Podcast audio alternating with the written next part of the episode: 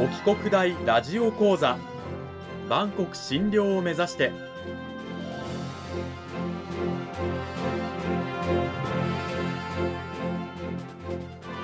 番組タイトルにある万国診療とは世界の架け橋を意味する言葉です。この番組はアジアの十字路に位置するここ沖縄にある沖縄国際大学で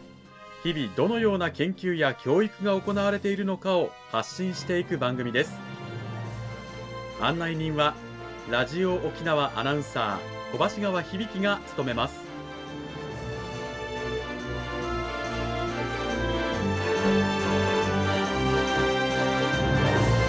この番組は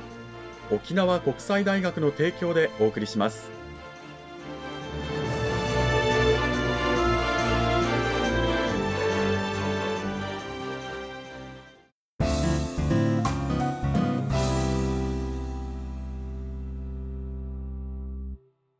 沖国大ラジオ講座今週からは2週にわたって沖縄国際大学総合文化学部人間福祉学科の比嘉正親先生を迎えてお送りします。比嘉先生よろしくお願いします。はい、よろしくお願いします。先生は2回目の出演でもう3年ぐらいぶりということなんですけれどもね。お久しぶりです。もうよろしくお願いします。はい、よろしくお願いします。さて、まあ、改めてね比嘉先生自己紹介をお願いします。はい、私はですね、えー、沖国大の総合文化学部ですね、えー、人間福祉学科、そこで、えー、教員をしております。比嘉正親と言います。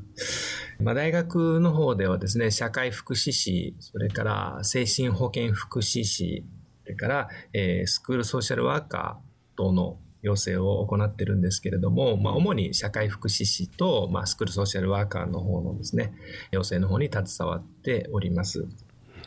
で、まあ、学内ではですね、あの、学生支援室といって、まあ、全学的に、障害学生の支援とか、まあ、あの、教員、教職員も含むんですけれども、まあ、障害を持っている方たちの支援、それからボランティア支援の方の担当の部署があるんですが、まあ、そこの学生支援室の、あの、今、室長ということで、えー、役割を担っているところです。えっと、まあ、外部の方でのお仕事を、まあ、一つ二つ挙げると、まあ、沖縄県の方の、まあ、児童相談所ですね。今日ちょっと、あの、児童虐待のお話もさせていただくつもりになってるんですけれども、まあ、児童相談所の方で、児童虐待にかかる外部専門家ということで、えっと、お仕事を、ま、月1でですね、させていただいていたり、もう一つは、あの、これも沖縄県等々なんですが、まあ、スクールソーシャルワーカーのスーパーバイザーということで、まあ、あの、現場のワーカーさんたちと一緒にですね、あの、子供たちに、え、現れてくる問題に一緒に取り組んでおります。なるほど。そんな比嘉正親先生をお迎えして、今週から2週にわたって講義タイトルは、支援が必要な児童生徒の学校生活と家庭生活を支える、スクールソーシャルワークの視点からというふうになっておりますが、まあ、先生のね、あの専門も今、あの児童家庭福祉やスクールソーシャルワークというふうにおっしゃいましたけれども、具体的にじゃあそれってどういうものなの？ということを、ちょっとね、まずはお話から伺っていきたいんですけれども、どういったものなんでしょうか？はい。聞いていらっしゃる方の中では、スクールカウンセラーの方が、あの、よく聞く、あの、キーワードかなっていうふうに思いますね。うん、スクールソーシャルワーカーよりも先に、まあ、学校現場にね、導入されていて、まあ、実際に関わったことのあるお子さんだったり、お子さんのことで保護者の方が関わったりっていうのはあったりするんじゃないかなと。まあ、そのスクールカウンセラーが、まあ、心理の専門家でですね、あの、臨床心理士さんとか、まあ、はいはい、今、最近新しい公認心理士っていうんですけども、そういった資格を持った方たちが入っているのがスクールカウンセラー。うん、まあ、我々のスクールソーシャルワーカーっていうのは、まあ、いわゆる福祉の専門家いうふうに理解していただいたらいいかなっていうのを思います。うん、まあ、主な資格としては、あの、社会福祉士とか精神保健福祉士という、あの、国家資格を持っている方たちが担うということなんですけれども、まあ、子供に現れてくる問題という、まあ、表現しますけれども、まあ、いろんな子供たちが表していきます。現象をですね、うん、えー、見せてくれます。例えば、いじめの問題だったり、不登校だったり、非行だったり、だから、まあ、児童虐待、まあ、児童虐待は子供の問題でもちろん全くないんですけれども、まあ、そういったいろんなあの現象を見せてくれる中で、まあ、福祉的にアプローチをしていくっていうようなあの専門職が、えー、スクールソーシャルワーカーですね、はい、うん、スクールソーシャルワーカーというのは全国でどれぐらいの人数が今現状としていたりするんでしょうか？そうですね。あの、全国の数っていうのはちょっとまだはっきり、あの、しない部分があるんですね。どうしてかというと、まあ、国の方がですね、はい、まあ、文科省が示している予算っていうのがあって、あの、全国的にもちろん配置されていくんですけれども、まあ、国の方は、すべての中学校区に置くということで、1万人というものを目標として掲げてるんですね。うん、で、その1万人というのは、あの、常勤雇用ではなくてですね、実際には、なんていうかな、パートタイマーといいますか、うん、週1で、えー、19億円ですかね、えー、の予算を計上しているというようなところがありますかね。はい、そのスクールソーシャルワーカーなんですけれども、県内だと、じゃあどれぐらい現状配置されているかっていうこの数字的なものはどうなんでしょうか？数的にはあの前年度の数なんですけれども90名の方たちがあのスクールソーシャルワーカーとして県内配置されております。で先ほど言った資格の関係で言いますと大体あの4割の方たちが社会福祉士、それから精神保健福祉士等のですね、社会福祉に関する、まあ、あの、国家資格を持っている方たちが配置されているっていうのが、えっ、ー、と、今の現状としてですね、うん、えー、あります。先ほど、あの、中学校区での配置というふうなね、スクールソーシャルワーカーはおっしゃってましたけど、まあ、小学校単位とか高校単位とかの配置ではない理由っていうのはあったりするんでしょうか？全国的にも小中高、まあ、また特別支援学校の方にも配置されておりますけれども、まあ、沖縄県内に限って言いますと、やっぱり数がまだまだ少ないというふうなところで、あの全校配置はできないんですね。まあ、スクールカウンセラーみたいにできない。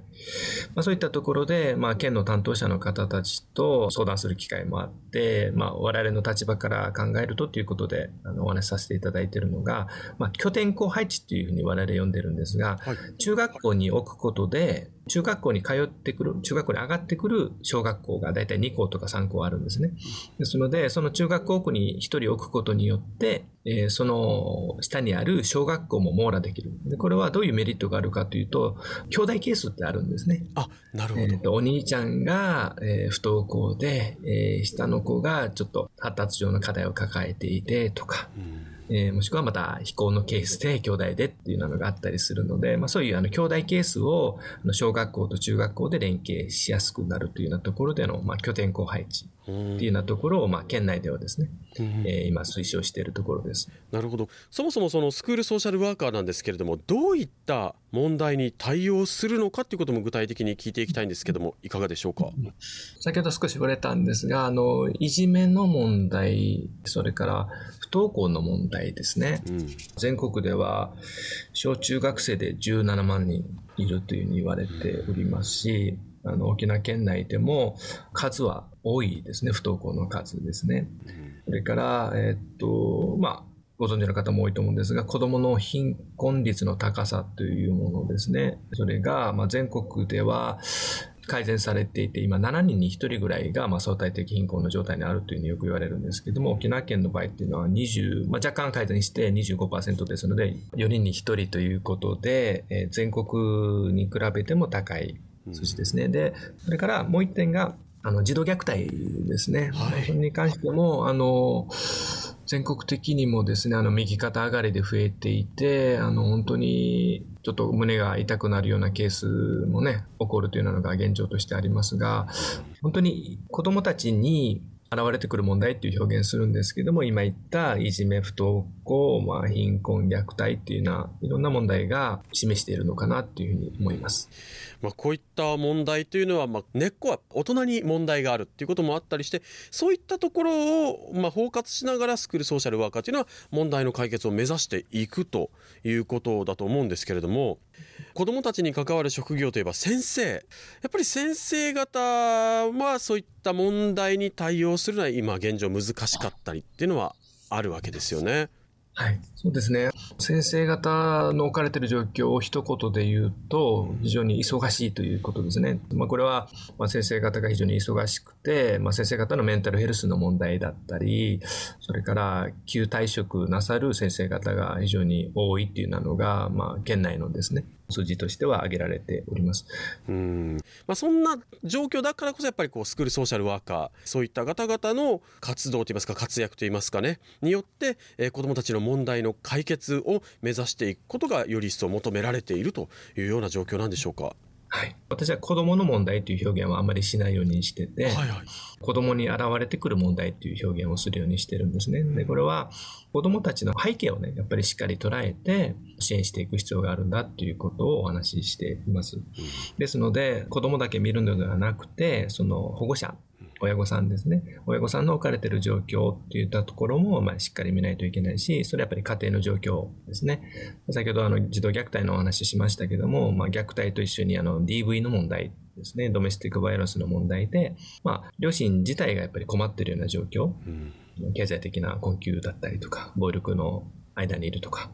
まあ、そういったところも含めてやっぱり支援をしていかないといけないということで、まあ、子供に現れてくる問題というような表現をしてるんですね。で、まあ、どういったことが、まあ、そういったことが言えるかというと、つまり、あの、学力の問題っていうのもね、あの、マスメディアでよく取り上げられるね、沖縄県で非常に厳しい状況にあるよと。ね、いうことが言われますね。小学校改善してきたけど、中学校はまだまだみたいなところよく言われるわけなんだけれども、まあ、我々からすると、やっぱり勉強以前の問題って言いますかね。今挙げたあの家庭の貧困だったり、あの親の不適切な養育とか、うん、特に我々かかって難しいのは親が精神疾患抱えているケースとかですね。まあそういったケース等々が存在するわけです。そうなると、やっぱり子供が、まあ、学校に来ること自体が難しい。学校に来てもなかなかあの学習に向き合えない。っていうようなところで落ち着きがなかったりとかっていうのがあると思うんですね。まあ、ですので、まあ、先生方にもそういった視点をやっぱりしっかり捉えてほしいし、まあ、私なんかが一緒にやってるスクールソーシャルワーカー、まあ、その他の学校の支援者の方たちにもですね、まあ、そういういわゆる多角的な視点からまあ物事を捉えて、まあ、常にまあ子供の最善の利益とは何なのかっていうようなところをですね、踏まえて、あの、支援をしてほしいということをですね、お伝えしているところです。この時間は沖縄国際大学総合文化学部人間福祉学科の比嘉正親先生にお話を伺いました。比嘉先生どうもありがとうございました。ありがとうございました。あの比嘉先生来週は今週の内容を踏まえてどういったお話を聞かせていただけるんでしょうか？はい、そうですね。あの、まあ、スクールソーシャルワーカーのね、置かれている現状を少しお話しさせていただいたんですけれども、まあ、来週はですね、あの、まあ、国の施策として、まあ、チーム学校、それから予防的な視点として、えー、スクリーニングというのがありまして、まあ、全国であの展開されております。それとあの、まあ、昨年度からついているコロナ禍の影響ですね、うん、その辺のお話をですねあのさせていただきたいと思っております。はい、